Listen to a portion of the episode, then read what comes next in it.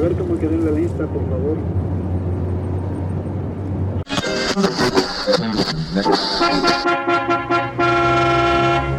Cansado de los mismos temas de diario, la rutina, la casa y el trabajo, no te preocupes, tenemos la solución.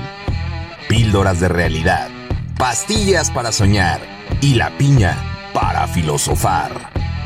Agarra tu bote y siéntate, que esto va a comenzar. La piña, filosofía de banqueta. Bienvenidos.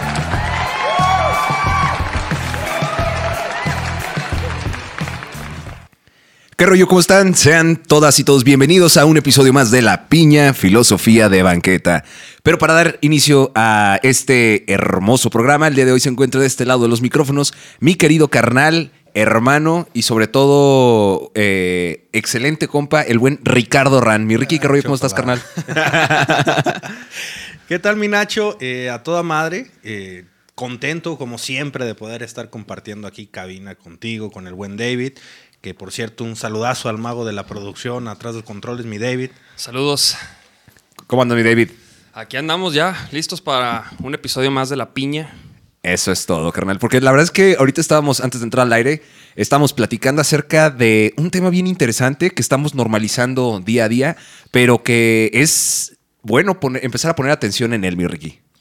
Así es, mi Nacho. Vamos, vamos a platicar un poquito de, de todo este rollo de las redes sociales, de la censura que estamos viendo, de cómo está afectando la, la corrección política. eh, pues de un chingo de temas, güey. Vamos a hablar porque tú sabes que esta madre es como el pinche hilo rojo, güey. Agarramos uno y ya cuando menos vemos tenemos aquí todo un pinche mapa acá atrás de, de por qué valió cabeza el mundo, cabrón. Pero la verdad es que sí es bien interesante, o sea, lo estamos normalizando a un punto bien cabrón. Y es que eh, lo mencionaba antes de entrar al aire, los que ya lo saben y los que no, bueno, el buen David tiene también su podcast que se llama El Sonido de la Calle y platicábamos acerca de que entrevistó a María Barracuda, esta chica que estuvo un tiempo como solista y también participó en el proyecto de Hot Dog.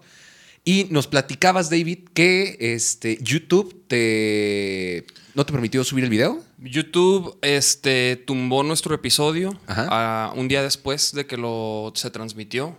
Y fue, es, la razón fue porque hablamos, hablamos del COVID, hablamos de la pandemia, hablamos de pseudotratamientos, hablamos de, este, hablamos de casos que María había escuchado de gente que le habían pasado ciertas cosas. Ajá. Entonces, aparentemente YouTube este, no permite ya hablar de ese tipo de temas. Simplemente no, no lo promueve, no lo permite y, y tumba todo ese contenido.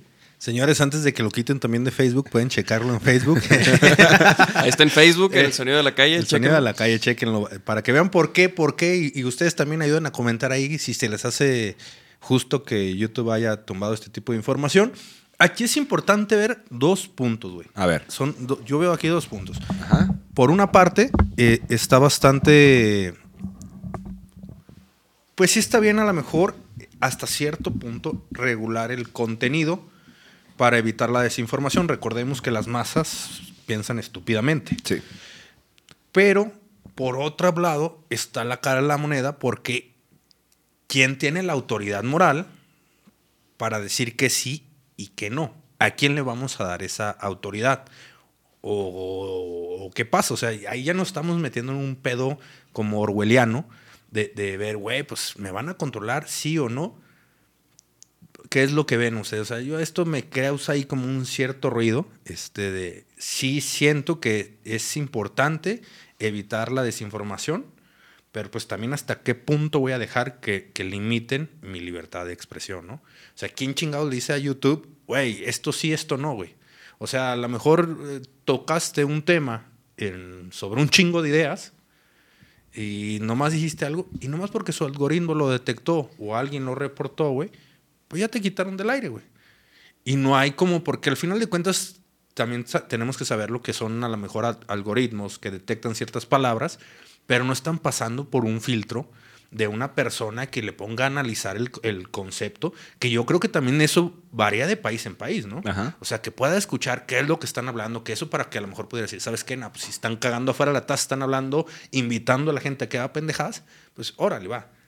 Pero también digo, también aunque digas pendejadas, pues es justo que te saquen o que te, que te quiten tus, tu programa, lo que estás haciendo. ¿Ustedes qué opinan? Exacto, o sea, sí es, es bien cierto esto que dices porque eh, a final de cuentas son algoritmos los que nos están dando el visto bueno o malo, ¿no? Y influye muchísimo el contexto de esta situación. O sea, en el caso de Facebook, ¿no? Eh, yo creo que a todos, alguna vez por poner en algún comentario una grosería, nos ha bloqueado. O sea, y quieres eh, replicar ahí y en absoluto. Entonces, están controlando bien, dices, lo que estamos diciendo. Entonces, no hay una libertad de expresión. Si bien es cierto que eh, ahora sí el derecho del, de uno termina donde comienza el del otro, estas empresas, a final de cuentas, hay que ver porque son empresas, ¿no? Lo que buscan es, o su objetivo es que el usuario este, pase un tiempo agradable, ¿no?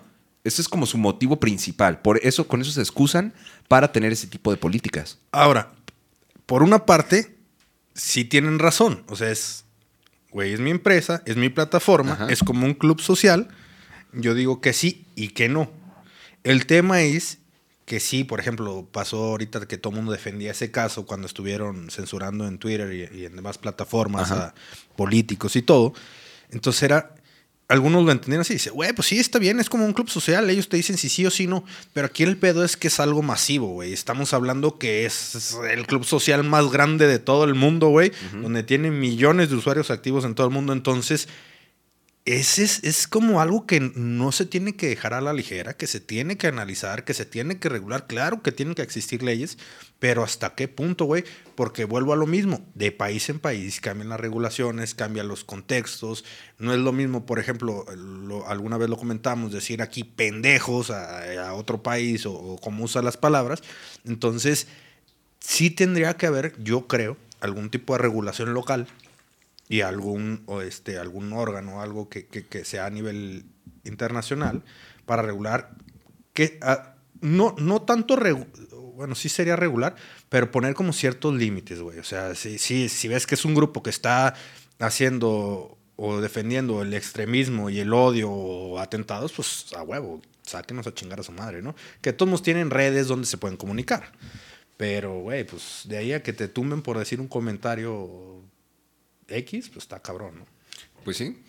Yo creo que, o sea, híjole, es que es, es muy complicado porque creo que ese es el problema, ¿no? Que de, que de repente existe una plataforma como YouTube que dice, suban contenido, no hay, prácticamente no hay reglas, ¿no? Nomás creo que no se podía como pornografía, porque hasta puedes encontrar cosas violentas. Sí.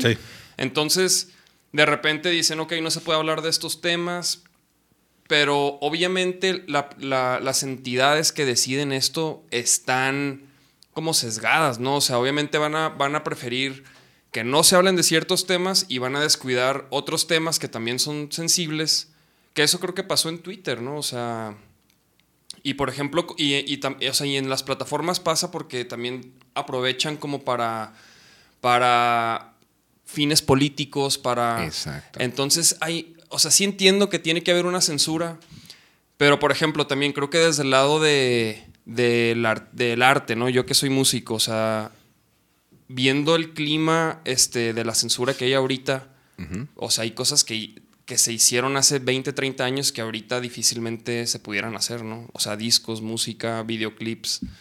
Entonces, no sé, o sea, a mí, a mí se me hace que sí, como que sí es un- una especie de atentado en contra de la libertad de expresión, sobre todo porque no, no hay contextos, ¿no? O sea, no, por ejemplo, en cuanto a nuestro episodio, pues no, no se sabe, o sea, no estamos diciendo, hey, vacúnense o no se vacunen o hagan esto lo hagan otro.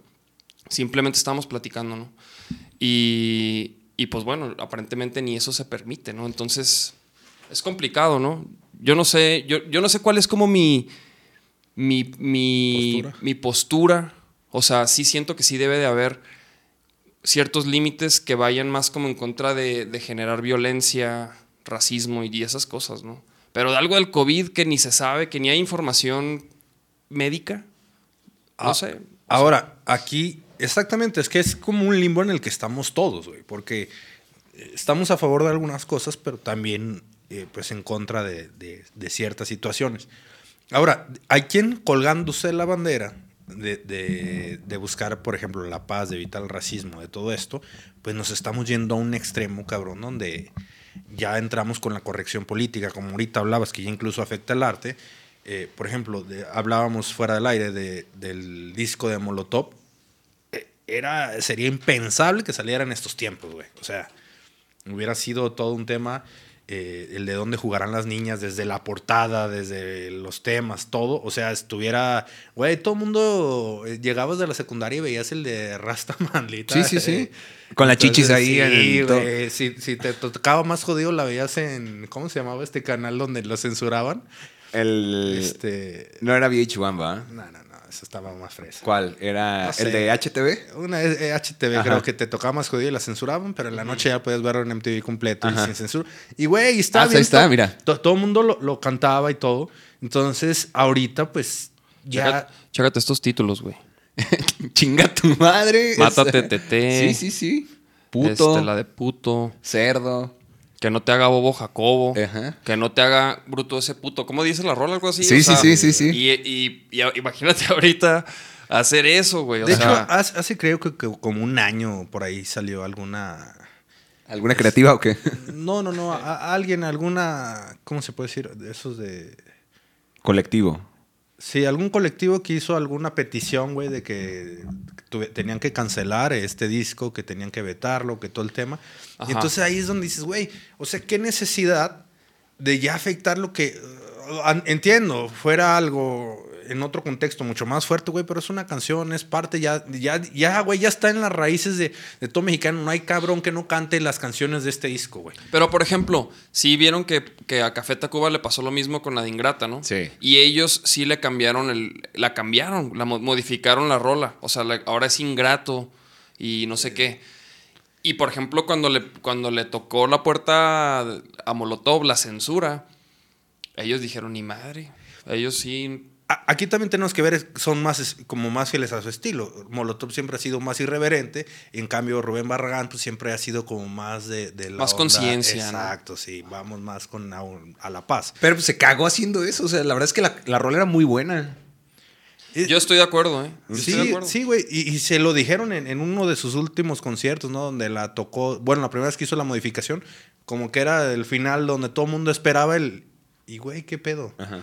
Entonces, es eso, güey. ¿Qué tanto tienes que cambiar tu esencia? Porque yo creo que en ningún momento hicieron esa canción eh, con afán de, generar a la mejor odio hacia la mujer o con afán de, generar violencia, güey. Sino que era un tema que eran frases aceptadas en ese tiempo, la podían decir y todo eso. Pero, güey, pues ya se está, ya las personas ya conocen la canción, ya, ya es parte de la cultura popular, güey. ¿Qué necesidad de, de generar como esos choques, güey, culturales o, o persinarte ahorita de todo, güey, ¿no? Pues yo creo que es también mucho lo que decía David. Aquí son como varios factores los que están eh, aconteciendo y la verdad es que no hay una, un plan o una estrategia para empezarlos a trabajar. ¿Qué es más fácil? Empezar a censurar.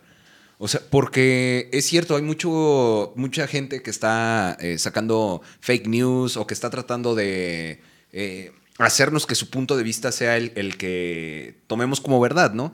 Pero también hay mucha gente que está tratando de aportar valor, de aportar eh, contenido interesante, de hablar de temas que pues no, no, siguen siendo tabú, no mames, no puedo creer que estemos en pleno siglo XXI, donde ya se está pensando en mandar a gente a Marte y sigamos preocupándonos por esas pendejadas, ¿no? Que alguna vez estaba leyendo ahí por ahí un artículo donde decían que era parte de eso, güey. O sea, de, de si estamos pensando ir a otros planetas, conquistar, hacer una mejor sociedad, pues parte de eso era que no nos lleváramos lo que somos, güey. O sea, muy. ¿Sí vieron la serie Vikingos? Muy ese tipo de lo que hacía Loki, güey, que quiso llevarse a, a crear un nuevo mundo y al final, pues, tus mismos traumas como que terminaron arruinando. Porque es la realidad, de todas maneras, así es el humano, no vamos a poder cambiarlo, son años de evolución y, y pues está en. Ahora sí que dirían todas las fuentes, dependiendo la, la corriente filosófica, pues unos dicen que el hombre es malo por naturaleza, el otro que es bueno, pero la sociedad lo hace malo. Pues es eso, güey. O sea, al final de cuentas, el humano es un ser complejo que tiene muchas conexiones y, es un ser social, güey. Entonces, pues va siendo parte de, cómo lo va modificando la sociedad, güey. Ah, está también el tema, güey, de que, estamos diciendo, güey, que, te va, que te va corrigiendo la red social Ajá. Y, y que tú, te vas, tú lo vas adoptando, güey, tú lo, tú lo vas asimilando. Ya lo dijo en su momento que fue muy criticado Humberto Eco, que decía, güey, es que las redes sociales es nada más darle eh, una opinión a una legión de idiotas, güey. Y es eso, güey. O sea, hay puntos específicos muy, muy buenos, pero el tema es cuando se hace, cuando se masifica, güey. Y es cuando vienen esos temas las fake news, güey, donde la gente se cree pendejadas y ves que están compartiendo pendejadas y dices, güey, o sea, nomás es cuestión de analizarlo poquito, de ponerle sentido y dices, güey, está bien lo que estoy diciendo o está bien lo que estoy compartiendo, pues tú mismo a veces te das cuenta y dices, güey, pues me estoy quedando fuera de la taza, ¿no? Exacto. Entonces, Y, y bueno, sí es cierto. Y es que no hay también eh, como una. Digo, suena mamón, pero no hay como una educación o una noción de cómo hacer un buen manejo de redes sociales. O porque los puedes usar para dos cosas. Para estar perdiendo el tiempo o aprovecharlas de buena manera, ¿no? Como lo hablamos, compartir contenido interesante, hacer algún negocio. Pero también es cierto eso. O sea, eh, no nos podemos olvidar de que estamos conviviendo en la masa. Y la masa, pues, no tiene una conciencia única, ¿no? Esto es global como dices, se hacen muchas pendejadas y a cualquiera se le hace muy fácil, ¿no? Incluso hasta Mike Tyson lo decía, que había mucha gente muy huevuda a través de redes sociales porque no les podían poner una putiza este, expresando lo que decían. Entonces, aquí yo creo que son dos filos, perdón, una navaja de doble filo, ¿no? En el sentido de que pues sí, son dos hilos, güey. Por donde quieras son dos hilos. Sí, o sea, el- el- el- la idea esta de que en cierta parte Facebook se justifica o las redes sociales se justifican tratando de silenciar a los ruidosos que están eh, haciendo público puras pendejadas, ¿no? Pero por otro lado, esta misma censura a ese tipo de gente pues está afectando, como decíamos, a los que sí quieren aportar algo valioso. Ahora, esto es un proceso y ya está. Es que estam- estamos llegando a un momento donde estamos hiperconectados, güey, cosa que no existía antes. Antes, si querías expresar una idea a masas, pues era muy cabrón que te publicaran porque salía un varo, güey. Incluso la música todo era muy cabrón porque tenías que invertir, tener los medios, los contactos y todo para publicar. La realidad es que después ya con temas de los 80s, 90s, donde ya se estaba viendo temas de, de globalización, pues a lo mejor era un poquito más fácil adquirir mano de obra y poder eh, producirte, pero seguía siendo escaso. Ahora las redes sociales, güey, que lo hemos comentado muchas veces, pues te da esta facilidad, güey, de como ahorita nosotros, güey, de hacer llegar nuestra idea a lo mejor a algunas personas que nos escuchan y puedan decir, güey, pues me empato con esto. Nos da esa facilidad de hiperconectarnos, de poder expresarnos, pero se tiene, es, es yo creo que el mundo, porque ya los gobiernos ya empezaron, güey, con demandas a, a, a, lo- a las big tech, este, con, a Facebook, que tanto sí, que tanto no. Antier estaba leyendo que Google acaba de anunciar que ya no va a recopilar datos de sus usuarios este, para, en las búsquedas para ofrecerles anuncios. Y, güey, el 70% de la publicidad de Internet pasa por las manos de Google, güey. Entonces, si Google va a hacer eso, pues las demás empresas tienen que decir, ay, cabrón, ¿qué viene, güey? O, o ya, ya está pensando en un nuevo algoritmo que va a ser eh, sandbox, algo así, donde te lo van a ofrecer inteligentemente, pero no van a guardar tus datos. Y las compañías ya no van a saber este, si el usuario sí terminó comprando su producto, eso. Entonces ya va a cambiar totalmente cómo son las jugadas. Y esto es por parte de la presión que ha tenido Google desde hace dos años con demandas en todo el mundo donde las ha estado perdiendo. Facebook acaba de perder una demanda que tenía desde el 2015, 2016, donde precisamente era eso, güey, de que ya ves que te etiquetan y aparece, es fulanito de tal. Ajá. O a ti en fotos de güey, a lo mejor en una fiesta salías de fondo y te, te, te aparecen. Sí, te y- quemaban. Ah, tú andas por ahí, güey. Yo, por ejemplo, mi carnal, güey, todas las fotos que le toman al güey, me etiqueta a mi Facebook, güey. Ya me aventé sus aniversarios, todo, güey. Siempre salgo ahí en las fotos. Entonces se supone que si tú no has dado derecho a eso, Facebook hubo ciertas personas en Estados Unidos que hicieron una demanda colectiva para evitar eso, güey. Porque, pues, aprovechando que las personas, que todo el mundo esté hiperconectado, que se sube a este tipo de redes para platicar y comentar todo, pues también veían privada su libertad, güey. Y entre eso, pues también está. Te- aparte que saben todo de ti, todavía te dicen que sí, que no, güey. Eso está cabrón, güey. O sea, porque a final de cuentas ellos están generando billete ahí. Ahora, fue muy sonado que ahora con las elecciones en Estados Unidos, bueno, eh, censuraron a Donald Trump, ¿no? Pero también hay que acordarnos que Facebook estuvo con- junto con Cambridge Analytic en las elecciones donde Donald Trump ganó. Entonces, eh, o sea, para ser business primero sí lo apoyas, porque incluso ahí se fue una demanda, cabrón.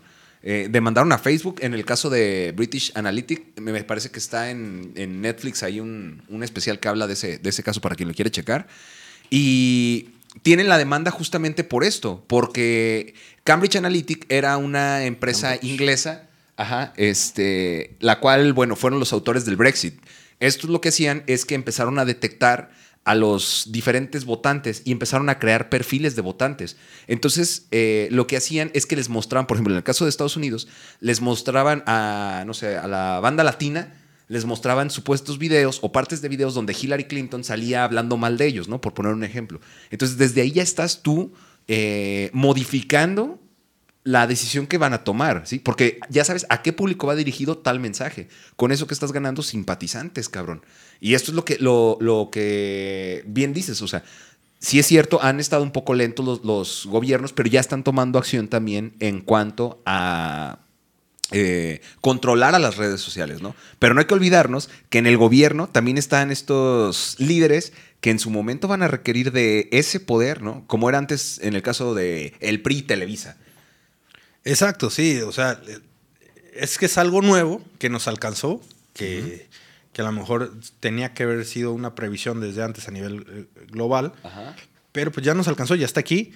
Y, y es como bien dices, por ejemplo, López Obrador salía y decía, es que Twitter nos está atacando, están dando, a simpati- dando de baja simpatizantes míos, pero ¿qué tal cuando él era oposición y era uno de los medios preferidos donde tenía para tirar hate, ¿no? Sí, sí, sí. Todavía le sacan los tweets. eh, exactamente. Entonces, ¿qué, ¿cuándo sí, cuándo no?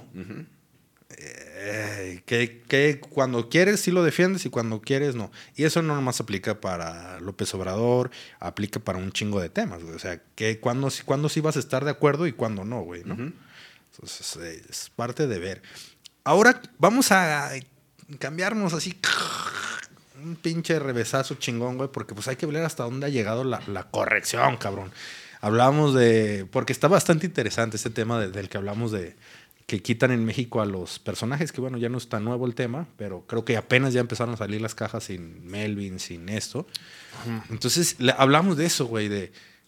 ¿Será cierto, güey, que sí, sí van a, a- a los niños a dejar de consumir porque ya no están los personajes de, de los sucaritas, de bimbo, eso? ¿Será que, oiga, don Beto, me da un, unos chetos? Ay, no viene Chester, no, mejor deme un pepino con jícama. Pues no, güey.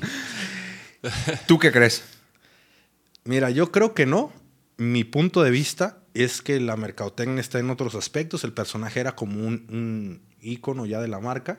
Pero la realidad es que no comprabas porque venía Chester Chetos, güey. O a lo mejor en su momento, ¿no? Cuando los. Pues yo nunca me acuerdo que jugar, ay, güey, yo soy el tigre Toño, yo soy Melvin. No, pues no, cabrón, ¿ah? Entonces, pero sí, güey, o sea, te van más, más por los colores, güey.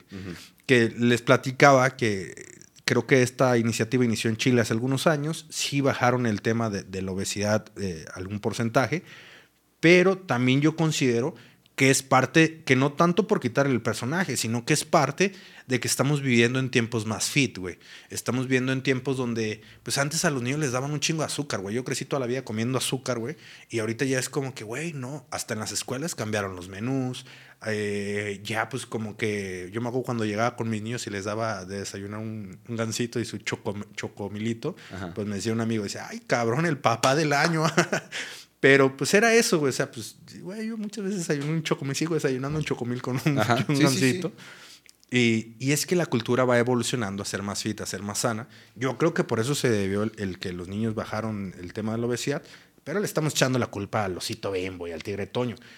La evolución de Melvin, güey. Sí, sí, sí, es lo que, lo que estábamos hablando antes, antes de entrar al aire, ¿no? Esta de que Melvin antes era el elefante, que estaba gordito, estaba encuerado.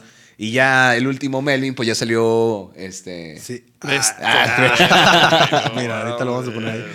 Sí, güey. O sea, ¿qué, qué le pasó, güey? Me lo Mira, tenía- abajo están la- las cajas, ¿no? Ahí como sería un poco más llenito. Es que primero era Melvin, güey, y luego lo, lo- lo fueron vistiendo, güey. O sea, porque también era indecente que un elefante estuviera encuerado. Válgame la mamada, güey. O sea, era un problema que un elefante estuviera encuerado, pero los elefantes están encuerados, cabrón. Entonces lo fueron cambiando. Eh, en esta imagen, esa, por ejemplo, esa donde está el encuerado y, y el Melvin, pues luego como que me lo pusieron mamado, así como Ajá, sí, sí, mamado sí. de barrio, ¿ah? Eh, De- y ya después ahorita pues, Pues terminamos con un pues no sé con qué chingados terminamos. Parece güey. murciélago ya. Sí. Sí, güey, o sea. Oye, y fíjate que, bueno, en- no, en el, no sé todavía en el caso acá de, de estos productos qué tanto impactó el que viniera o no el mono.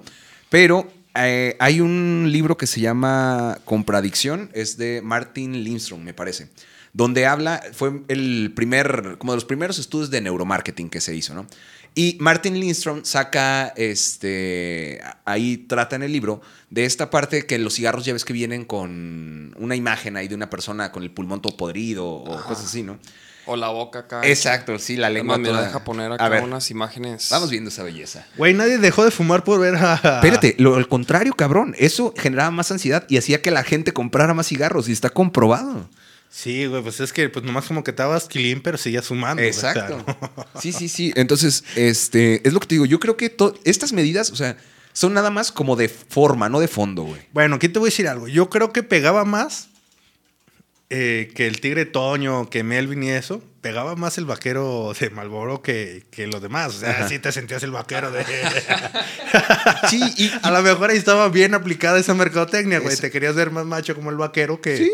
Que el que otro pedo, ¿no? Sí, o sea, y a final de cuentas, digo, eh, por ejemplo, no pueden traer ya las papas el, el mono, pero traen los putos tazos. Y, y nosotros, ¿cuántas veces no compramos papas nada más por los tazos? Fíjate, eso iba a decir, o sea, más, más que, que el Chester Chetos o esos Ajá. personajes, creo que, o sea, y yo, yo me acuerdo, güey, de morro, o sea, que iban los mor- íbamos los morros y muchos compraban las papas Ajá. y las tiraban, güey, y nomás querían el tazo Sí, sí, sí. y, y, y- y luego iban por otras y coleccionarlos, ¿no? O sea, o sea, no, no- yo no sé qué tanto influya la imagen esta de los animales que no esté. Este, pero por ejemplo, ¿qué opinan de estas etiquetas? Eh, de- las de exceso de calorías, de azúcares. ¿Sabes qué? Me estaba cagando fuera la taza, güey. Perdónenme, gente que nos escuchó. Me cagué totalmente.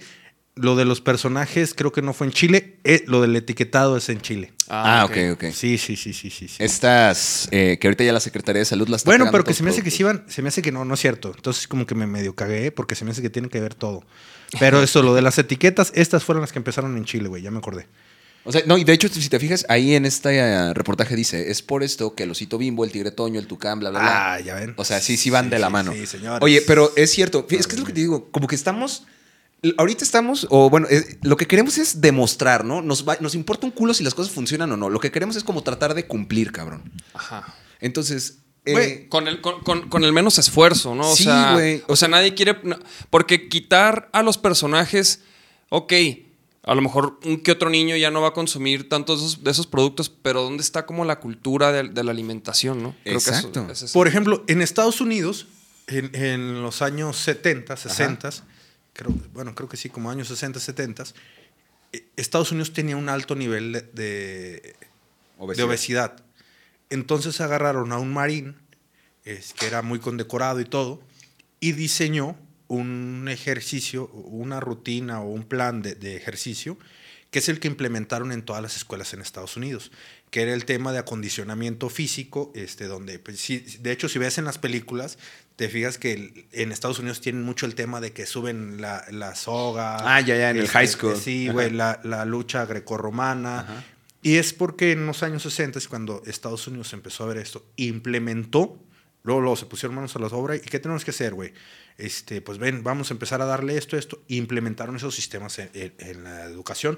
Sí bajó el, el alto, el, el nivel de, de obesidad un poco, porque la realidad siguen siendo uno de los países que por ser muy capitalistas, pues tienen infinidad de productos y accesibilidad a productos, muchos de ellos saturados de azúcar, eh, que sigue siendo de los países con obesidad número uno, pero por lo menos se preocupan desde, de ofrecer ese tipo de educación física en las escuelas, güey.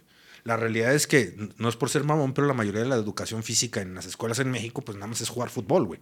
Voleibol y, y básquet. en algunas. Sí, sí, no hay como una cultura. eh, Exacto, y, y hay quien, porque yo me acuerdo toda la vida, yo era de los niños gorditos en la secundaria y, y pues te hacías pendejo y no jugabas, güey, ¿no? Entonces había unos que jugaban allá y después te, como que te gustaba y jugabas, pero muchas veces te podías hacer pendejo y no jugabas. Entonces, es eso, güey. Como dicen, están tomando una salida fácil de, güey, ¿a quién le echamos la culpa? Pues mira, no le puedo decir al dueño porque ellos nos aportan. No los puedo multar, pero pues, chinga su madre, pues con los monitos, estos no van a decir nada. Exacto. ¿no? No, y aparte también las empresas no son pendejas. O sea, como de volada Bimbo eh, este, imprimió el oso en las servilletas, güey. O sea, dices, no mames, Joder, eh, no cabrón. estás haciendo las cosas bien. Fíjate, un caso muy específico ahorita que hablamos de los sellos, cabrón. Güey, eh, se supone que te están pidiendo que pongas los sellos de... Porque debes de especificar si es alto en azúcar, alto en grasa, en sodio, en lo que sea. No mames, hay productos que dice nada más tres sellos. Ah, pero es porque están muy chiquitos. Ajá. Entonces, pero tú sabes que si tiene los seis del poder, entonces está buenísimo. Sí, la si mamá. tiene tres es porque ya vas ahorita. Exacto, pero güey, o sea, pero ¿por qué permiten eso, cabrón? Si un producto no es sano, sácalo a la chingada del mercado. Pues es que tampoco funciona así, güey, porque pues tú puedes comer lo que se te dé tu chingada gana, güey. Es que O sea, fíjate, yo por ejemplo creo que es como la Coca-Cola, güey, ¿no? La Coca-Cola no la venden como un producto saludable, güey. ¿No? Todos saben lo que es la Coca-Cola y, y lo que tiene y, y los daños en el abuso. Pero por ejemplo, si hay productos que dicen 100% natural y es puro pura mentira. Ajá. Y creo que ahí e- es donde sí como que sale un poco, por ejemplo, los cereales, güey. Yo yo que soy fan de los cereales y de repente voy y me compro uno y ahí veo porque hay unos que ya sabes que están retacados de azúcar, Ajá. pero hay unos que creías que eran medio saludables y es lo mismo, ¿no? O sea, los special cake y todo eso. Ajá. Fíjate que es algo que yo pensé que nunca iba a dejar. Yo, yo creí que siempre iba a poder comer cereales, este, desayunar cereales, cenar. Me encantaban.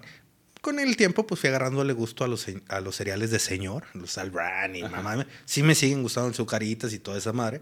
Pero ahorita que, pues bueno, que empezamos una vida más fit de este año, pues sí, güey, o sea, llegas y digo, ah, chinga su madre, hoy sí voy a pecar y, y volteas y como que ya ves y, ay, güey, sí tiene un chingo de azúcar, güey.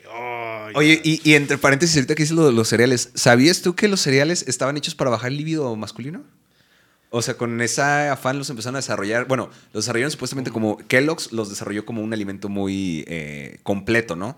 Pero a final de cuentas este güey era como muy persinado y se dieron cuenta que el cereal inhibía un poco eh, los niveles de, no sé si de testosterona o el caso es que no te ponías tan caliente. Fíjate que ahí está, ahí, el tema de eso está bien interesante, la historia de esos güeyes. Eh, alguna vez la vi de, de los hermanos Kellogg's. El chingón, el mero chingón, el que inventó fueron los del gallo, güey. Todo el mundo Los los cornflakes. Todo el mundo le decimos los del gallo. Fueron los principales, güey. Entonces este vato, pues sí era, como dices, muy persinado, muy sano. Era un viejito que hasta los 70 o sabe qué años seguía haciendo ejercicio.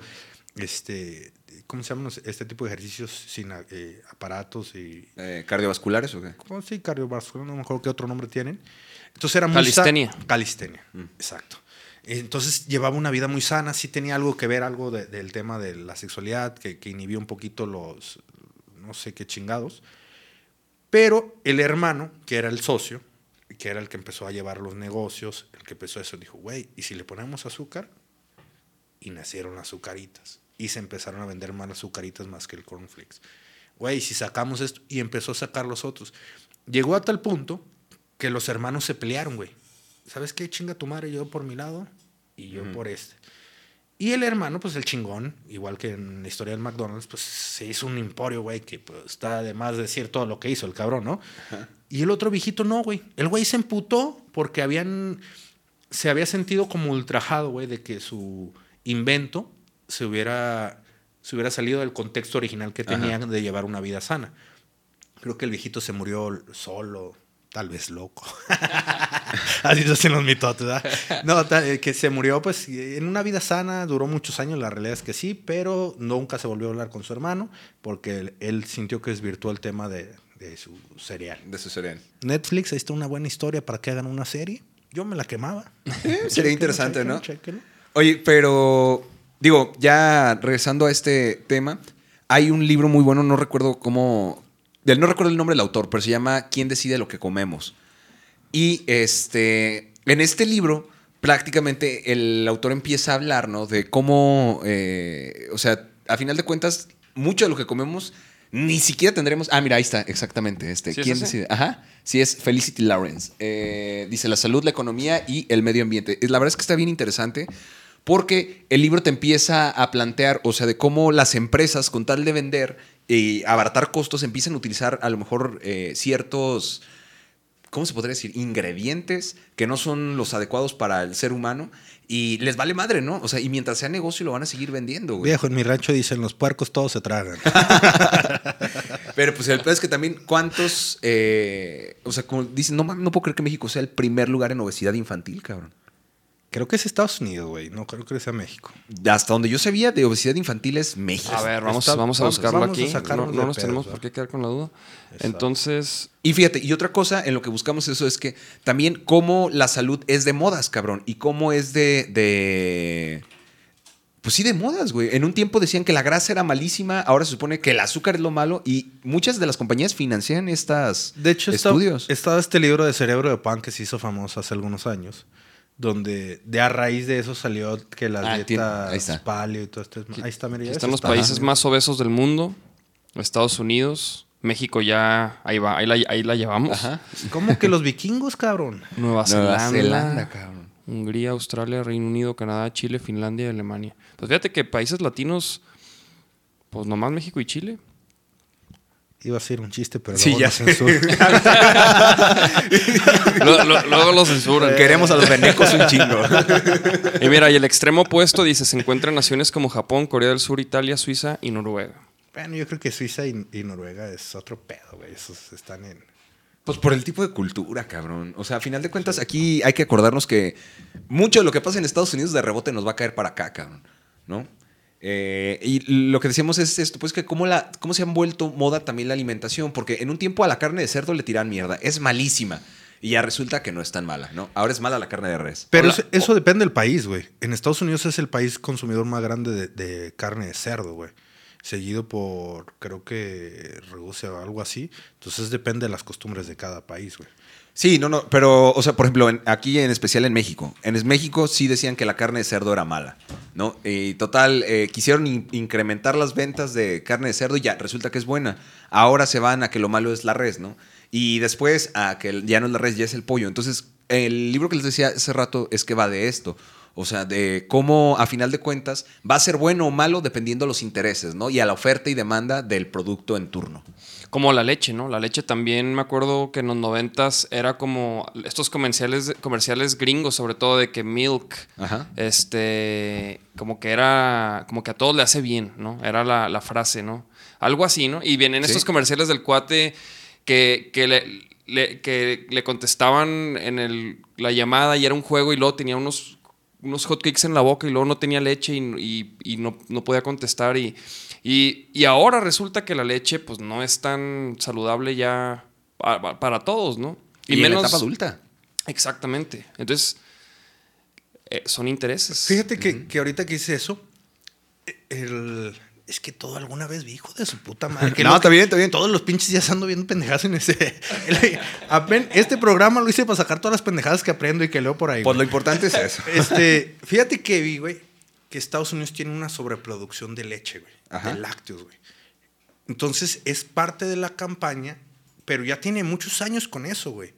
O sea, creo que hay hasta un mito de la Deep Web, algo de. de- de- no de la Deep Web, ¿cómo se dice este? Bueno, hay algún mito de, de- de la sobreproducción que tiene leche y de lácteos Estados Unidos.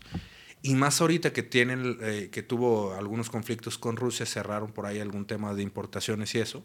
Entonces tiene como un almacén donde hay un chingo de quesos este, guardados, güey. Entonces Estados Unidos no puede sacarlos al mercado porque si los saca o empieza a regalarlos o algún tema, pues a- Baja el precio. baja el precio, güey. Y tumba la industria lechera, que es una de, los- de las industrias más grandes de Estados Unidos. Entonces, tienen sobreproducción, güey. Creo que en el paquete, que en la canasta básica de Estados Unidos está como dos kilos por persona por semana, una mamada así, güey. O sea, consumen muchísimo. Que de hecho, a ver si me ayudas a checar A si hay algo ahí, una mamá. No, y sí, sí te lo creo, ¿eh? Pero a todo le pueden echar queso, güey. Por eso, como dices, depende de los intereses, es lo que nos tragamos, güey. Por eso nació la pizza con doble queso, güey, o con extra queso, con orillas de queso. Porque tiene un chingo de queso y tenía que salir de en algún lado, güey. Fíjate que había visto yo ese pedo de la sobreproducción, pero en el tema de los carros, cabrón. Que hay muchos eh, terrenos enormes alrededor del mundo donde los carros que no se vendieron, eh, diario están fabricando carros, ¿no? Las empresas siempre, siempre, siempre están sacando carros. Muchos de ellos no se venden. Entonces lo que hacen es que eh, estos carros, para que no pierdan su precio, no se devalúen, los estacionan en lotes tremendos. Por ahí en Facebook creo que vi esa información. Después me dio curiosidad, me metí a buscar. Y voy a buscar las fotos para compartírselas ahí en el Face de la piña. Pero está cabrón este pedo. O sea, muchos carros de los que salen de la línea de producción ni siquiera son manejados, ni siquiera se van a manejar. Órale. Y los tienen parados, güey. Parados. O sea, son terrenos tremendos, ¿no? Como lo que mencionaba Ricky ahorita del, del queso. Entonces, ahí está cabrón. Habríamos que buscar dónde están esos pinches almacenes secretos de quesos y De carros. quesos. No fíjate que no encuentro el dato de qué tanto queso consume Mira. el. A ver, si le ponemos eh, queso. Exceso de queso en Estados Unidos, una mamada así, ver. güey. Puede que salga, güey. Oye, sí, a lo mejor hasta por eso se puso de moda también la, la dieta keto, ¿no? De que Sí, comen grasa o sea, y todas todo. estas dietas pendejas salen porque Mm, hay sí. intereses de qué necesitan que se coma o qué no, güey. Mira, ahí está ese, mira, por ejemplo, esa, bueno, ese es ¿este? del 2018. No mames. Tiene sí. un superávit de 630 millones de kilos de queso, el exceso más grande de su historia, güey. A ver, ahí les van las imágenes en casa. No mames, y, y, o sea, pues tarde o temprano. y aquí que te quieren echar. vender más la pinche, el pinche volcancito, el vampiro con queso, cabrón, tendría que ser gratis, güey. ya sé, ¿verdad? Sí, El queso debería ser como la salsa ahí, ¿verdad? Ándale. Para que le eches. Pero y- ese es el tema, güey, que Estados Unidos lo tiene guardado, güey, porque no puede sacarlo porque le parte la madre a la industria, güey. Entonces, pues aprendimos algo, la luna si es de queso, a lo mejor están haciendo allá los almacenes de queso y nosotros aquí valiendo cabeza, güey. Y es que ese es el problema con, con todo y, y el- y lamentablemente creo que también esa es la, el- la cuestión con la censura, ¿no? Que también la usan a favor de los intereses de, de quien está manejando El poder. determinada situación.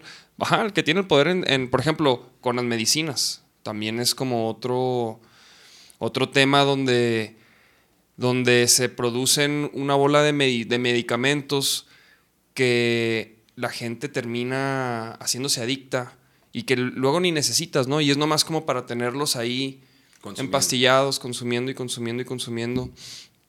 Y, y pues pasa en la comida, pasa aparentemente en todo ya, en la En música. todo, o sea, en la música, por ejemplo, ya es estar sacando canciones todos los días, todos los días. O sea, es como ya es desechable, todo ya. Sí, fíjate, las tiendas como Zara, CNA y todas estas de fast fashion, o sea, no mames, son de las, incluso hasta las que más contaminan, cabrón, por lo mismo. O sea, están, se queda muchísima ropa de la que no venden y lo que hablábamos, oferta y demanda, ¿no?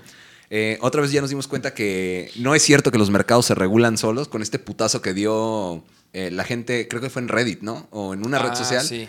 Este, Ah, que- el de GameStop. Exact, el GameStop, exactamente. Eh, y esto de, de hacer escasas las cosas, ¿no? Aunque hay una sobreproducción y de hacer escaso, está cabrón, güey. Ah, Ahí, ahí, ahí hay otro trasfondo, ¿eh? No, no, no necesariamente fue la gente organizada. Ahí tienen que ver, hay otros güeyes que están apostando ahí, cabrones que están. O sea, cabrones muy inteligentes, millonarios que están invirtiendo ahí, que están jugando también con las masas. Exacto. Y llevaron, y, y la gente al final de cuentas se siente que es como el héroe del cuento, que no- nosotros, un chingo de güeyes blogueros, derrotamos el sistema. No es cierto, porque fueron manipulados por dos, tres bandas. Pero ahí es donde hablamos. Entonces, el mercado no se regula solo, cabrón. Que era, es una teoría de Adam Smith desde 1700, me La mano parece. invisible. Exactamente. O sea, y sí hay alguien que está regulando el mercado, ¿no? Porque la teoría que promo- eh, propone este güey es que eventualmente, a la hora de hacer las transacciones y guiándose por este instinto egoísta de la gente de estar vendiendo, ¿no? Pero vas a vender cosas que a final de cuentas el otro no necesita. Va a llegar la famosa eh, mano invisible que regula el mercado. Con esto nos damos cuenta que no es así, cabrón. Y esto de la sobreproducción que hablábamos pasa aquí en México, güey.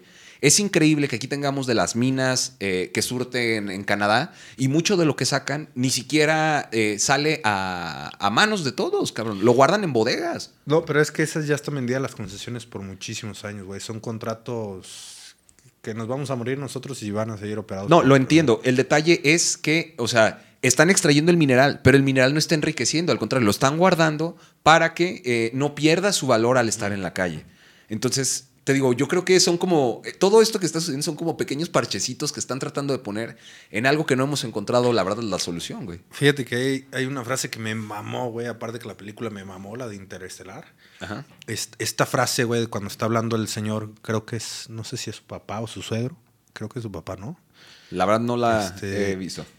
Y le dice, güey, este, hablan de- del tiempo de nosotros. Dice, güey, es que vivíamos en un tiempo donde salían gadgets todos los días, güey. Nos sentíamos que estábamos revolucionando el mundo, güey. Ajá. Entonces salía y no sabíamos lo que eso nos iba a ocasionar, güey. Entonces estamos hablando de un mundo posapocalíptico donde el consumo excesivo eh, ocasionó por ahí daños en la tierra, güey, y donde estaban, por ejemplo, había profesiones donde, güey, es que tú y tus hijos van a ser toda la vida granjeros, güey. Por eso esa película me mama, güey, porque nos muestra un futuro posapocalíptico eh, cercano, güey, real, güey. No es cierto, no, no pasó una plaga, no pasó, no nos hicimos zombies, no nada, güey. O sea, y lo dice claro, güey, es que eh, nos sentíamos en una época genial, nos sentíamos Dios, güey, sacábamos gadget todos los días y lo ves, es lo que pasa ahorita, güey. Sí. O sea, cualquier pendeja, cualquier pendejada la hacemos de consumo, güey, y no nos basta hacerla así, la hacemos de consumo masivo, güey. El tema de los celulares, un celular pierde vigencia, el mismo, al, eh, es más, ya ni siquiera, antes por lo menos duraban un año, dos, güey. Ya en ese mismo año, en cuestión de meses, ya salió el nuevo, güey. Entonces, güey, estamos generando y generando y generando y generando y generando basura, chatarra y todo, güey.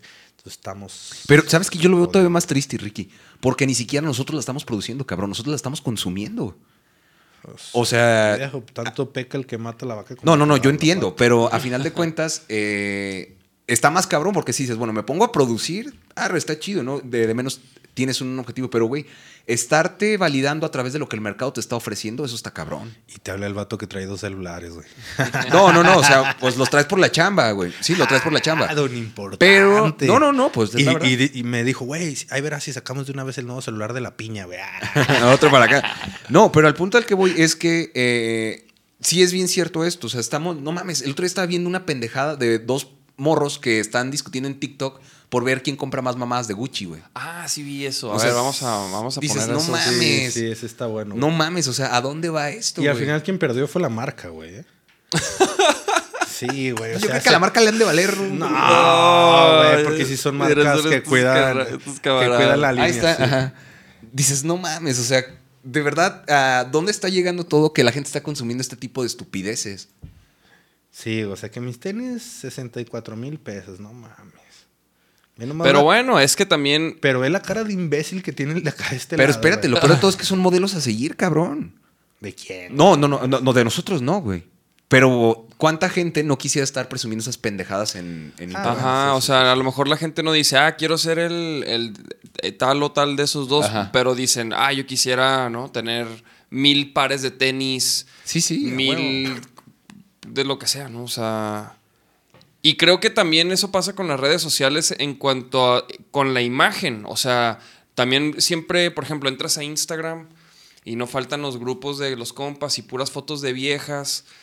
Y, y luego, pues las morras creen que así es como se deben de ver las mujeres. O sea, como súper voluptuosas, súper marcadas, definidas. Y pues no, no sé, o sea, s- creo Se que generan estereotipos. son estereotipos y también, o sea, pues sí, la- le afecta a la gente, te deprime, güey, ¿no? Que tú dices, no manches, yo nunca voy a poder tener mil tenis Gucci ni, ni voy a estar así bien buenota. Y es irreal, son expectativas irreales. o Y fíjate, y qué triste que tanto tiempo le estamos dedicando a cosas que no nos hacen felices, cabrón. O sea, porque en realidad, ¿cuánto tiempo se nos va? Yo me acuerdo que llegó a ver momentos donde en el contador del celular pasaba cinco horas diarias, güey, en redes sociales.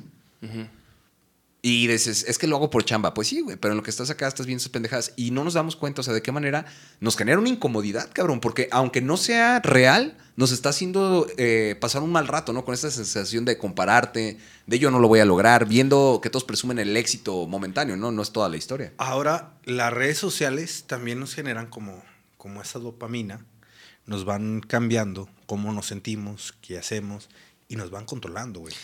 El documental es el de Social Dilemma, ¿lo vieron? Sí. Yo no, güey. Es el de Netflix, ¿no? El de Netflix. Ajá. Está Y, bueno. y está, o sea, está bueno porque básicamente te dice cómo es que el- te- te- eres adicto a las redes sociales. ¿Por qué? O sea, ¿por qué? ¿Por qué de repente estás normal y luego te, da, te entra la, la onda de querer checar el teléfono, güey? Sí. Y, y, porque- por- y- y el problema es que los algoritmos trabajan para ti, específicamente para ti. Lo que te sale a ti no es lo mismo que me salga a mí, aunque tengamos, aunque sigamos lo mismo. sí, exacto. Y entonces siempre es contenido dirigido para ti, que te va a llamar la atención a ti, y siempre hay algo nuevo. Entonces siempre tienes ese como esa- ese, ese sentimiento de, ah, mira, hay algo nuevo. Creo Wow. que de eso es, de hecho, uno Y- de los esa de TikTok. ¿no? Que, que tiene todavía un algoritmo más mamón donde Y aparte lo estás consumiendo rápido, güey. Entonces estás como que, ah, güey, pues no hay pedo, el que sigue, el que. Sí, que sigue. y de- es lo mismo, mamá, que eso que mencionas del algoritmo, lo que hace Tinder, güey. Eh, eh, esta facilidad de estar eh, moviendo y, no, y no rápido puedas... de qué estás hablando, güey. ¿Qué- ¿Cuál es Es- ese? bueno, eh, para los que no los conozcan, Tinder es una aplicación donde puedes conocer personas, pero eh, prácticamente habla de esto, ¿no? O sea, de, con la facilidad, güey, que puedes eh, manipular estas aplicaciones que a final de cuentas es lo que dice Ricky, te hace una lluvia de endorfinas, cabrón, y que te tiene consumiendo. Ahora te van ayudando las redes sociales también a, por cierta parte, des- desensibilizarte o, o hacerte las cosas todavía más peladitas en la boca. Por ejemplo, ahorita está de moda y todo el mundo está mami mame con los comentarios predeterminados. Ah, no mames, sí, sí, sí. Entonces, güey, ya, ya hasta para eso vas a ser pendejo y huevón, güey. Ya si quieres poner, pues ya ahí te dan como tres opciones que yo no sé de dónde chingados las saca, güey, el algoritmo. Eh, felicidades para las niñas, bendiciones, está, no sé qué, están hasta mamonas. Estar unas tías acá atrás, ¿no? Ahí. Sí, entonces, ya ni siquiera te vas a desgastar en qué pensar, escoges una de ahí, órale esta.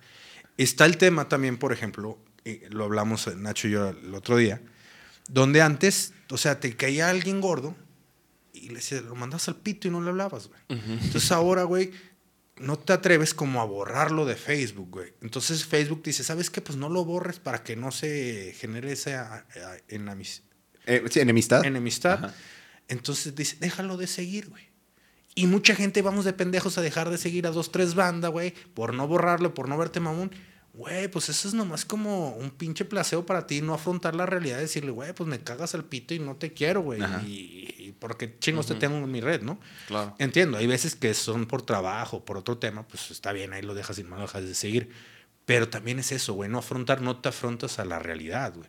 Ahora también, se pelea la gente y no se vuelve real hasta que se elimina de Facebook, ¿no? No, y, y también como que es bien fácil meterte a un foro o comentar un contenido y escribir, tirar hate. Y, y enfrente de. O sea, imagínate, miles de personas que comentan. O sea, es- es- imagínate que eso fuera físico, real, y que hubieran todas esas personas y que vas a llegar y lo que escribes lo vas a decir enfrente de todos y del que comentó. O sea, no, no lo harías. güey Se culea a toda la no gente. Lo, no lo harías, ¿no? Entonces como que, pues eso eh, eh, es, ese es el, ese es el peso que tienen las redes sociales sobre de las marcas. Sí. Y por eso viene lo de la censura y todo este rollo porque las, las, mar- las marcas doblan la manita ante la presión de las redes sociales. Y, y la verdad es que la gente nada más proyecta sus broncas y busca a quién culpar para sentirse mejor. Y, y- y la neta yo pienso que es, no es más que eso, ¿sabes? Que Pues la sí, gente dice, ah, mal- ¿por qué hiciste eso? Marilyn Manson, eh, violador, eh, no sé qué. Y, y ya me siento bien con, con mi pésima, mi pobre carácter, ¿no? Y mi infelicidad. Están estas series, güey, que, que le encantan a mi esposa, güey, de, de casos policíacos y desmadre y medio. Y por ejemplo, estaba viendo esta última de, del hotel. Esta, esta chingona, güey, de una chinita que, que estuvo medio esotérico el caso, el hotel, no sé qué chingados, güey. Es famosa, es de las que más pegó ahorita en, ¿De Netflix? güey? en Netflix, sí. El hotel Cli- Clinton, Clinton, no sé qué A ver. Pau. ¿Y qué le ocurrió a esta morra? Bueno, pues es un. Es. El, el Hotel Cecil. Es esa. Este. eh, pues te hablan de casos sin resolver, que por ahí estuvo medio, Ah. medio cabrón. De hecho, ese video fue viral en YouTube. Este. Que está medio macabro ahí el tema. Que es la niña que apareció en un tanque. Sí. ¿Es ella. esa? Sí, y salió. Esto fue mucho antes de la película, esta también, donde sale una muerte ahí en un tanque. Entonces, eso es un, es un caso viejo, güey. Fue un video viral de YouTube, güey. Este, pero a lo que voy. En esta serie, y van como tres más que me he quemado y he visto lo mismo, sale a relucir un aspecto muy importante que va a lo que estamos hablando. Una policía cibernética hecha por usuarios, güey. Está otro documental también en Netflix que se llama con- No te metas con los gatos, güey. Ah, huevo. Y, es, y pasa lo mismo, güey. O sea, banda que viendo los videos, como dices, ah, no mames, güey. Y lo hacen parte de su vida esa investigación, güey. O sea, ahí en, en este, en este documental entrevistan a esas personas, güey. En el otro también. Y, y se consumían parte de su vida un año, dos, en, güey, en buscar todo, güey. O sea, era gente bien obsesiva de, güey, es que ve el cuarto, ves que, este, que esto no está mal. En la de "Don- no te metas con los gatos, incluso se ponían a, a investigar. Güey, se ve una aspiradora que es así, pues todos como locos buscando que la aspiradora encontraron, que dónde se producía, dónde todo. En ese caso, en este no, no, no sirvió de nada lo que hicieron, pero en el otro creo que sí ayudaron a la policía Pero ves cómo las personas, güey, se desconectan de su realidad para conectarse en una. Incluso uno creo que se quedó sin trabajo por dedicarse a, a la investigación de estos temas, güey. Órale. En este caso en específico, en esta no, no la vi yo completa. Digo, mi esposa les ve una tras otra, tras otra, de dos casos sin resolver y todo el desmadre. Pero aquí estuvo curioso, güey, porque le echaron la culpa a un. Pues es como más pesado que metal. Como un género más pesado que metal, así como más dark, güey, el pedo. Era un, un cantante mexicano, güey. El chavo, pues como que andaba de gira. En ese tiempo, creo que ni siquiera, en- creo que dos años antes estuvo en el hotel, güey. Y el güey publicó su imagen en el hotel y todo. Pues le echaron, dijeron, güey, pues este vato tiene el perfil. Y al vato le hicieron cagada su, su carrera. O sea, aunque él ni. ni Exacto, pedo. le banearon cuenta, lo demandaron, lo Pues, denunciaron. chinga. Y el vato decía, güey, pues, sea, estos vatos, yo viví un acoso que está cabrón. Dice, yo a lo mejor lo puedo soportar, pero hay quien se, pues lo quiebran, güey. Sí, Lo- claro. y, te desbaratan mental, psicológicamente, y te destruyen tu vida, güey. Me arruinaron contratos, me arruinaron mis redes, me arruinaron mi canal, todo, güey. Y solo porque unos güeyes se pusieron a hacer la Sherlock Holmes Sí. y, y- y a sacar sus ideas y ver qué, qué salía de ahí, güey. Entonces, Y es que eso es lo peligroso, cabrón, porque a final de cuentas, digo, ya estamos en otra época, pero siguen siendo los pinches linchamientos en las plazas públicas, cabrón. ¿Cómo linchan a la gente en Facebook? Fíjate, me pasó a mí algo muy, muy cura hace rato. Eh, hay un grupo aquí en Guadalajara que se llama Loro Multitask. Y bueno, la idea es que yo necesitaba conseguir unos sellos para, para ser padrino de bautizo, ¿no? Y digo conseguir unos sellos porque la verdad, digo, yo no profeso la religión eh, católica. Entonces, no tengo el tiempo como para ir a tomar las, las charlas, ¿no? La idea de, esta, eh, de ser padrino es para cumplir con un compromiso. Un compromiso que a mi manera de ver, digo, yo lo veo como un mero trámite burocrático que hay que hacer. De ahí no pasa. Y se me ocurrió poner eso en el grupo. No, ¿Están no escuchando los papás del niño? ¿Están escuchando los papás del niño? No, o sea, pero en realidad, o sea, es- era la gente sí luego lo criticando. No mames, mejor ni lo bautices, cabrón, con esas. O sea, si en lo divino buscas corrupción, en lo, en lo real, ¿cómo has de ser, no? Y toda la Ah, banda ok. acá sacando y criticando, ¿no? O sea, como que te, te acusaron como de, como de corrupción. Sí, güey. O sea, por Religiosa. Exacto. Porque, güey, es, por ejemplo, yo que fui también padrino Ajá. de algún morro, pues fui a esas madres, güey. Y, y, y, fu- y no- y fui a sentarme a esperar a que pasara la hora para irme, güey. ¿Sí me entiendes? O sea, Exacto. no, la verdad, yo tampoco soy religioso y, y, y es lo mismo, güey. Hice lo mismo que tú, nomás pues yo estuve ahí, pero no, no puse atención, no aprendí nada. Porque no es mi rollo, ¿sabes? Exacto. Y lo respeto y fui, o sea, pero, pero ¿a poco te tupieron ahí? Sí, sí, sí. O sea, de plano los güeyes ahí del, del grupo mejor borraron el, el comentario. Y yo nada más puse, estoy buscando quién me haga el paro conseguir unos sellos. Y no mames, te lo juro que no pasó ni 10 minutos y es- ya tenía como 30 comentarios. Y así, y no lo voy a negar. O sea, si hubieron dos, tres que sí me decían, no, carnal, mira, te recomiendo que vayas a tal lugar para que lo busques. eh, no hablan tanto de religión, es un poco más el factor humano. Y digo, está interesante, pero la banda ni siquiera sabía qué pedo y ya estaba tirando madrazos, güey. Y digo, eh, qué cabrón está esto porque la verdad es que yo creo que a todos nos ha pasado que opinamos de temas que no conocemos de esta manera, ¿no? Claro. ¿Creen, ¿Creen que si metemos por ahí un, un fragmento de, de una película, bueno, que está en YouTube, ¿creen, creen que tengamos pedos de que nos censuren el, el video en Facebook, en YouTube? Pues que Creo, cre- creo que creo que solo se pueden como 6 a 7 segundos. Ah, entonces no alcanzamos. Ah, güey. Eh, Hay una película que se llama Cero Iban 4. Está muy, muy mamona. Ponemos, ponemos fotos. A ver, ajá. Cero Iban 4. Tienen una escena muy cabrona, güey. ¿Es donde que está- mexicana? Sí, güey. Ajá. La realidad es que no le he visto la película, te voy a echar mentiras. pero este, e- ese video de esa escena sí lo he visto muchas veces, güey. Y es precisamente un linchamiento. El vato es un camarógrafo. ¿Es esta? Con lo que se está colgado el carnal. Eh, Creo que sí, güey, pero... Spoiler, disculpa. Spoiler, sí. bueno, el, el chiste es que, es un vato, güey, que está, eh, está haciendo un reportaje y pasa algo en la iglesia, güey. Y el vato graba y alguien dice, güey, él se lo robó. Y el vato dice, no, no mames, ¿yo qué? Y lo agarra la gente y lo empiezan a linchar y chinga tu madre y que no sé qué. Y, el vato, pues ya de los putazos y todo, que se enojó, los escupeó y todo el desmadre, lo linchan al vato, güey. Lo linchan y el vato ni la debía ni la temía. Creo que el güey hasta, no recuerdo bien, pero creo que el güey como que quiso ayudar al tema de, ah, por allá va y, no, es que es él. Y lo Ah. voltearon y al final lo terminaron linchando. Está muy bueno, está ese, ese clip, pero lo muy probable no lo ponemos porque nos van a censurar, pero lo pueden buscar así, es ese pedacito. Güey, pero si es real este pedo y aquí en México cuántas veces no ha pasado que a trabajadores sociales los queman, cabrón. Este, mira, A por- ver. A ver si está ahí. Se, ah, ve, güey, se le empiezan a robar y es él y lo linchan y está. Mira, el güey iba, pues. El vato ya se quería ir. Sí, el güey ni la debía ni te está asustado y dice, ¿qué pedo que está haciendo aquí? Y al reportero, mira, fue él. Híjole.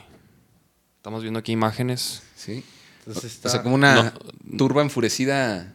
Y sí pasa, güey. Pasó ¿Sí? hace poquito con una señora que tenía pedos mentales, que lo lincharon junto con su marido, no sé dónde, porque venían de Veracruz, o sea, iban acá. Y "Eh, esos son roba, roba niños, güey, roba chicos, les dicen acá. Son roba chicos. Y los lincharon, güey. Y nadie preguntó, nadie se le ocurrió, y nomás porque alguien dijo, güey. Y se, y se alebrestaron Sí. todos y órale. Sí, también en- creo que fue en Puebla, ¿no? Donde están Sí. los trabajadores sociales que no sé qué andan recién también. Estos cabrones son viola niños y en su madre hasta los prendieron, cabrón. Ay, cabrón. Y no eran. No, no, no, eran trabajadores No, si sociales. Los vatos estaban en otro pedo y la gente, tío, Dios la mío multitud en masa se vuelve pendeja. Que fíjate, está bueno ese hacer un programita de eso, ¿no? Un día me pasó una anécdota, güey. Estaba con un amigo. Íbamos, estábamos ahí en Ameca, íbamos al tianguis. Y dice un amigo, güey, se me salió un perrito de una veterinaria que le habían dejado encargada, güey. No mames. Y en eso del pinche perrito chihuahua se volteó y le digo, güey, se me hace que ahí está mamón así de que me ve. Y suena carrera el pinche perrito. Y empecé a correr, güey, yo atrás del perrito. Y en eso voltea un cabrón de mamada, un conocido mío. Agárrenlo, la cartera. Y no, la gente empezó, la cartera, la cartera, agárrenlo. Y no, más me dieron un jalo. No, espérate, es broma, es broma. No, güey, pero estuvo cabrón, güey. Sí, Imagínate, sí, sí. donde no me hubieran agarrado, donde me hubieran soltado un vergazo, güey, pues otro cantar. Sí, sí. Y es que volvemos a lo mismo, o sea, en realidad sí estamos también hartos de este pedo de la violencia, ¿no? Eh, eh, como a los güeyes de la combi de México que les partieron su madre, pues. Eh, o sea, sí hay un hartazgo de la gente. Entonces, estamos ante una disyuntiva muy cabrona, porque por un lado nos estamos tratando eh, de defender, pero por otro también, pues no, no conocemos toda la historia completa, ¿no? Y sin embargo, así actuamos desde la masa. Y sobre todo en redes sociales que Exacto. siempre obtienes información falsa, todo mal, o sea, entonces es difícil. Y creo que, creo que ahorita es como que bien importante cuidar la, la calidad de la información. Creo que eso es lo más importante. Y lo más difícil de conseguir también, ¿no? Exactamente. Sí, o sea, creo que tenemos que aprender a verificar fuentes, cabrón. Y ahorita estaba viendo que casi ya nos estamos extendiendo. Creo que sería interesante irnos con conclusiones. ¿Qué les parece? Va. A ver, de esto que platicamos acerca tanto de la censura como de eh, darle un buen manejo a la información, ¿qué, ¿cuáles serían sus conclusiones? Pues mira, yo creo que sí debe de haber una especie de regulación, pero tiene que haber mejores criterios. Obviamente es, es nuevo, o sea, l- en sí las redes sociales y todo, pues, ¿cuánto tienen? Como desde el 2007, ¿no? Que empezó Facebook. Más o menos. Y ha cambiado muchísimo, ¿no? A cómo empezó. Y luego también sacan una red y se pretende para una cosa y la gente la usa para otras cosas. Y. Entonces sí debe de haber una, una regulación, pero. Pero. O sea, ¿cómo? ¿Quién? ¿Qué entidad? ¿Qué, o sea, híjole, yo la verdad ahí. Ahí se me hace como que. O sea, difícil como decir, ¿no? Pero creo que sí se promueve también mucha violencia, la cultura de cancelación. Creo que también como que cancelan gente sin pruebas, sin evidencias.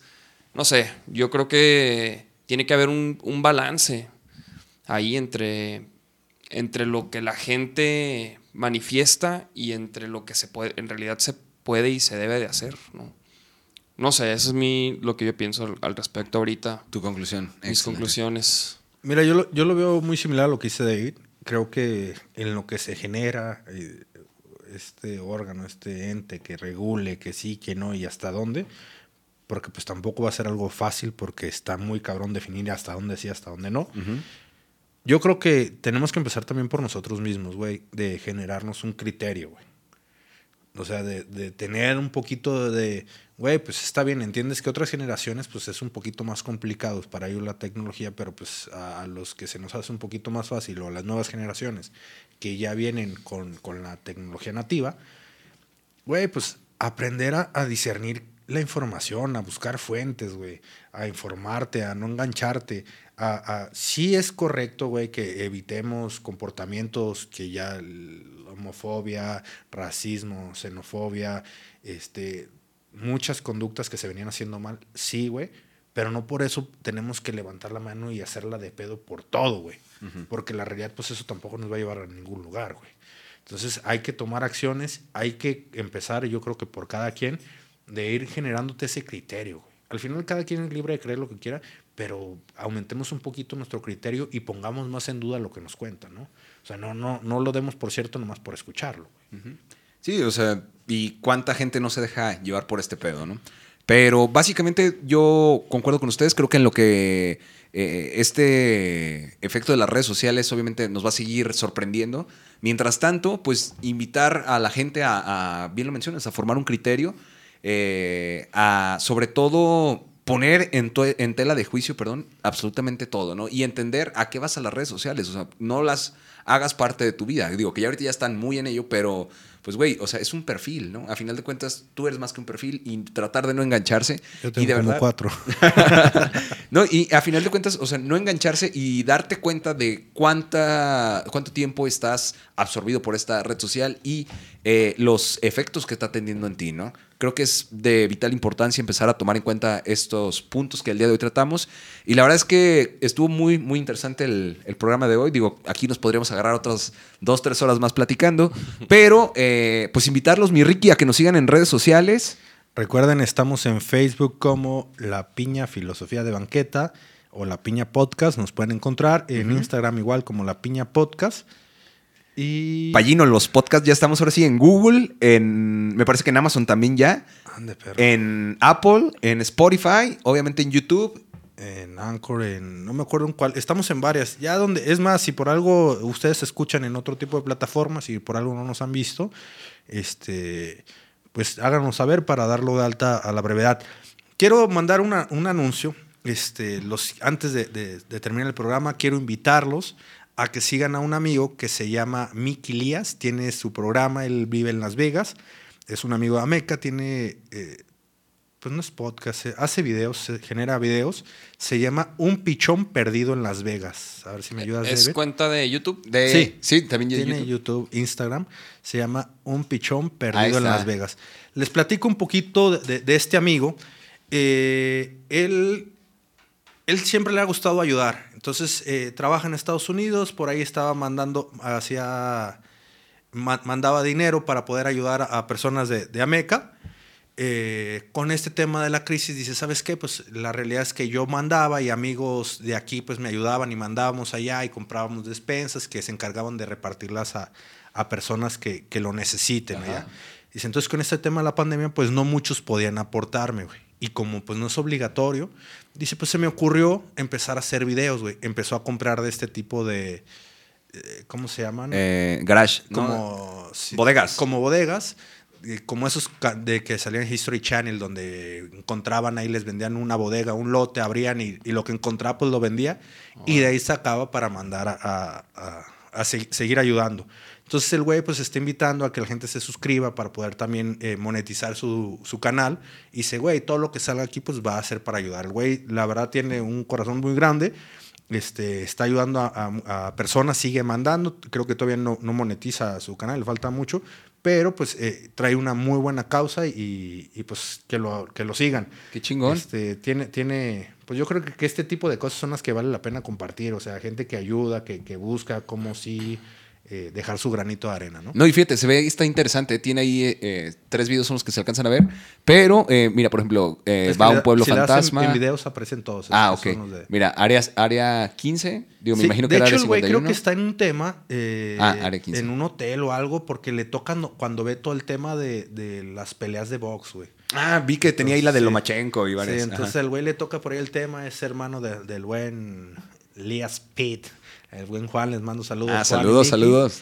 Entonces, por ahí síganlo. Ahí la está. verdad, seguido hace eh, giveaway este, para generar suscriptores. Entonces, entonces, está divertido. Ch- Chéquenlo y pues es por una buena causa. Pues ahí está, ya los invitamos a seguir un pichón perdido en Las Vegas. Y eh, pues también que no se pierdan el sonido de la calle. ¿Qué día es, mi David? Los lunes a las 8 por, eh, por el canal de YouTube de Vaquero Negro. Ahí estamos todos los lunes con invitados y echando el cotorreo. Aquí mismo en Kirsch Studios. Excelente, para que se den una vuelta. La mera mía de los mejores estudios. Ese sí. y, y ahí nos comentan a ver si se les hizo justo que hayan censurado el, el video, el último del podcast del Sonido de la Calle. Ahí lo, Sí, puede- estaría lo pueden, interesante. lo pueden ver ahí en Facebook. ¿no? En Facebook, en el canal de, del podcast que se llama El Sonido de la Calle Podcast. Ahí en Facebook lo pueden checar. Chingón, pues no habiendo algo más, nos despedimos por esta ocasión de La Piña Filosofía de Banqueta. Cuídense mucho, pórtense bien, mi Ricky. Un orgasmo, como siempre, estar con ustedes. Hasta luego. Mi David, nos vamos. Vámonos.